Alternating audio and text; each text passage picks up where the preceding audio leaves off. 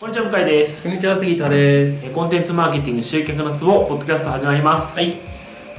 えー今回はですねう僕んちょっと久々にセミナーをやってきまして、ああ知らなかったはへい内々のインナーサークルみたい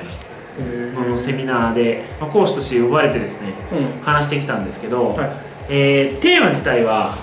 うライティングでしたんうんコピーライティングうんについてでした、うまあ、一応あの本業といいますか、うんに関してだったんですけどあのーで話してですねん思ったのがコピーって奥深いなっていうほところですで奥深いなっていうのはそういうなんていうかなその専門知識としてとかじゃなくうて、んあのーやっぱり体系的といいますかいろんな側面があるなと思いましたうんうんえー例えばなんですけどコピーライティングっていうのをこれ見てる人がどういうふうに思ってらっしゃるかわかんないんですけど、はいえーまあ、例えば事前にアンケート取ったことやったら書く技術とかうん書くテクニックっていうんですかねうんうんとかあとはもう専門性が高いとかうんあとは何かなまあもう書くことみたいなああその受験受講者の人そうそうの受ける前のイメージそうですねイメージ、で難しそううんうんうんとかいうのが多かったんですけどね、うんまあ実際ご覧になってる方とかもそういう人多いかもしれないですけど、あとね僕はどちらかというとそういうのじゃなくて、コピーっていうのはうんうんあのー最後の最後だと思うんですよ例えば何ていうかな包丁みたいなのあ食材があってそ料理があって調理法があってそうラストのラストにこだわるところってことそうですそうですああーはいはいはいは究極包丁がなくてもねカレーって作れると思う い手でちぎる手でちぎるそう手でちぎって、うんえそれをスムーズにやるためにうん必要なもの、なるほどねうんなんでかっていうと例えばカレーをねうん作るとして、あのー、僕ルー以外の作り方は分かんないんですけど、ルー以外の作り方ってまあ、あの小麦粉からやる人とかいるじゃないですあかあはいはいい、はいはいはいはいスパイスとうんか、うんうんまあ、カレーのルーがあってうん玉ねぎ人参あちょじゃがいも入れるかどうかってこれ論争があるらしいですねうっそじゃがいもは入れるでしょいや入れないカ入れレーでしょない人たちがいるらしいですよへーすげえツイッターで盛り上がるまあそれえっ、とじゃあお肉うんえー、 じゃがいもじゃがいも入れたお肉、ん玉ねぎ、えー、うん人参とうんご飯うんとルーがあればうんとまあ水かな、うんがあれば究極できるじゃないですかカレーって、まあそうだねはい、うちぎるとかうん無理やり潰すとかねまあ丸ごといくれるんだけどねでカレーあの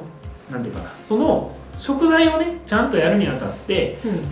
えーまあ、コピーっていうのは、まあ、包丁であるっていううんうんでつまりカレーを食べる、まあ、例えばそれ売り上げを上げるっていうゴール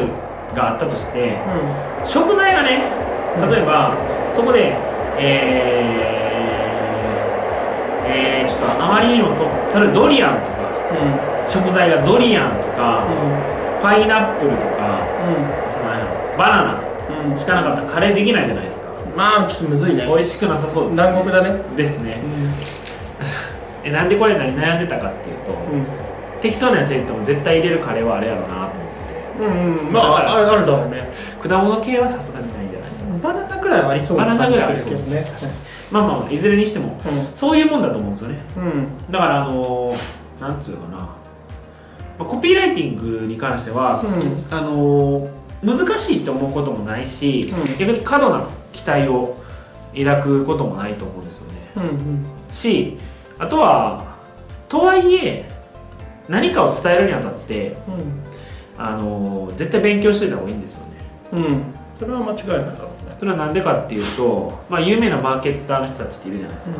ジェイ・エイブラハムもそうだしダン・ケネディもそうだし、まあ、ほその他海外系の人はみんなそうですよねうんうん彼らみんなコピーライティングでやっぱ一通り勉強してるんですよねっていうところです、なるほどうん、だから必要条件っていうんですかねああなんていうかそのコピーが書ける書けないっていうどれどのレベルまで書ける書けないと別として、なんかその知っておいた方がいい技術では絶対そうですってすごい本当にマジでたまたまなんだけど、昨日か、はいはい昨日あのーコピーライティングのセミナーじゃないけど、はいちょっとこうちょっと喋りまして、はいはい子供たちの前につっても、へ30分くらいしかなかったから30分は難しいですねもうだから自己紹介して、はいはいあのコピーライティングっていうかキャッチコピーの話をして、ああなるほどねもうそこもさはいれ、はいはいできてないんだけど、まあ、続きものだからいいしよくて、はいはいでそれそもそも小論文はいはいはいはがその大学受験するのに必要になってくるから小論文の話からコピーライティングもちょっとだけ、まあ仕事小論文は小論文でも発表する時しか小論文って使えないから、はいじゃあそれを仕事で使うようにするためにはじゃあコピーライティングは小論文とこういうふうに違って、はここを気をつければ小論文の力もコピーライティングに応用できるみたいない話だなるほどねったんだけど、はいはい結局やっぱコピーライティングって伝える技術というか、どうやって伝えたら伝えやすいかっていうところじゃん究極うん的に言うと、そうそうですねいう学問だと思うわかからりますわかりますだからその喋りうんこうやって喋るのもはいどういう組み立てで喋った方がいいのかとか、そうですね文章も書くのもそうだしはいなんか全部そうじゃん、はい映像を作るにしてもどういう組み立てだったら伝わりやすいとかデザインもいや絶対色もうこうんうんういんう組み立てでいくと感情的にこういう風にいくからこういくでしょうわかりまっすていう風な感じだから、まあ、勉強して損はないんですそうですね、なのでまあなんていうかなうーんまあ勉強した方がいいって話ですよねまあ知ってた方がいいよっていうくらいの話だよね、いやまあ知ってるとねやっぱりそのいろんなところで意識しますよだから僕これ前も言ったかもしれないんですけどこうマーケティングっていうのが全体はあってうんで次にそのダイレクトレスポンスマーケティングっていうのがあってうんでその一番真ん中にコピーライティングうんコピーライティングとかセールスライティングみたいなもんだと思うんですけど、があるっていうイメージなんですねつまりコピーを勉強することによってどんどんマーケティングに関して勉強していけるんですよ勝手にああは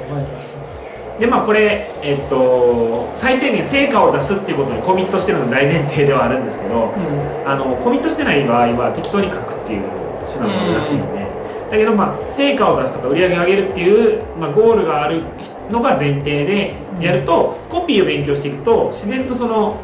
それ以外の要素、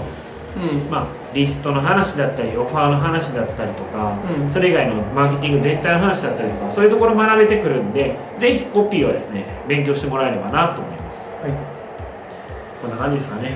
はい、はいじゃあありがとうございましたありがとうございました本日の内容はいかがでしたか